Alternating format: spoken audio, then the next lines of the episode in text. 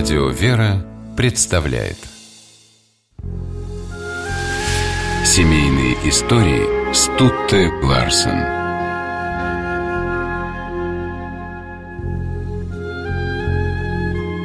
Отношения Андроника и Афанасии, живших в V веке в Антиохии, стали примером того, какой должна быть совместная жизнь благочестивых супругов. Они сумели создать прекрасную дружную семью, а жили счастливо, потому что у них все было общим – и любовь, и радости, и горе.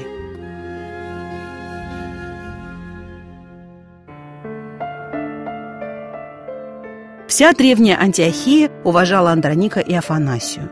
Они не бедствовали, Андроник работал ювелиром, но и деньги не копили. Большую часть доходов супруги жертвовали больным, нищим и церкви. В семье подрастали дочь Мария и сын Иоанн. 20 лет продолжалось безоблачное счастье, а потом на Андроника и Афанасию обрушилось страшное горе. В один день заболели и умерли их дети. Узнав об этом, Андроник упал на колени перед образом Спасителя и воскликнул «Господь дал мне чад, Господь и взял их от меня. Как угодно было Господу, так и сделалось. Да будет имя Господне благословенно отныне и вовеки».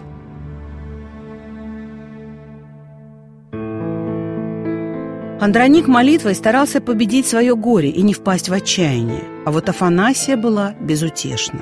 Похоронив детей, она даже отказалась возвращаться домой, решив не покидать дорогие могилы.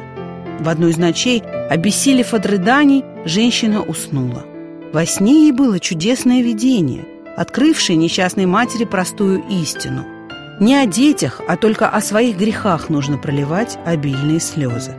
Проснувшись, Афанасия пришла домой и попросила мужа отпустить ее в монастырь.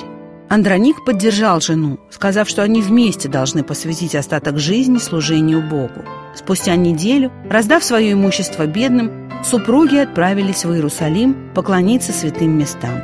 А на обратном пути повстречали преподобного старца Даниила, рассказали ему свою историю.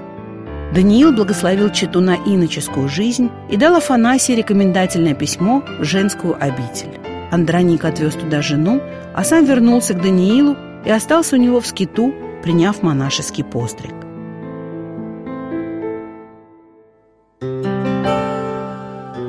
Так прошло 12 лет. Андроник и Афанасия ничего не знали друг о друге. Судьба мужа беспокоила Афанасию. Она мечтала увидеть его хоть на мгновение, но понимала, что это невозможно. Женщинам дорога в скит была закрыта. И вот, облачившись в мужскую монашескую одежду, Афанасия снова пошла в Иерусалим.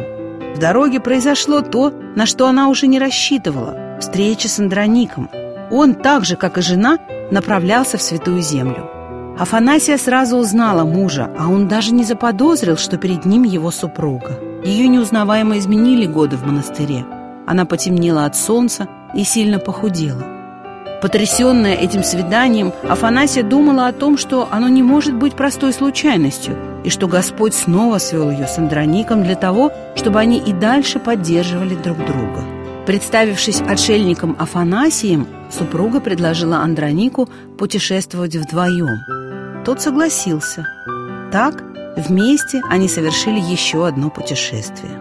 А по его окончании не захотели расставаться. Андроник, уверенный в том, что это мужчина-инок, привел Афанасию в скит и поселил в своей келье. Последние 12 лет жизни верная жена провела возле мужа, не раскрывая ему своей тайны и молясь о том, чтобы он ее не узнал. Как в молодости они делили друг с другом радости и скорби. Только после смерти Афанасии, вскрыв письмо, которое она оставила, Андроник узнал, что все это время жил рядом с супругой и был потрясен ее стойкостью.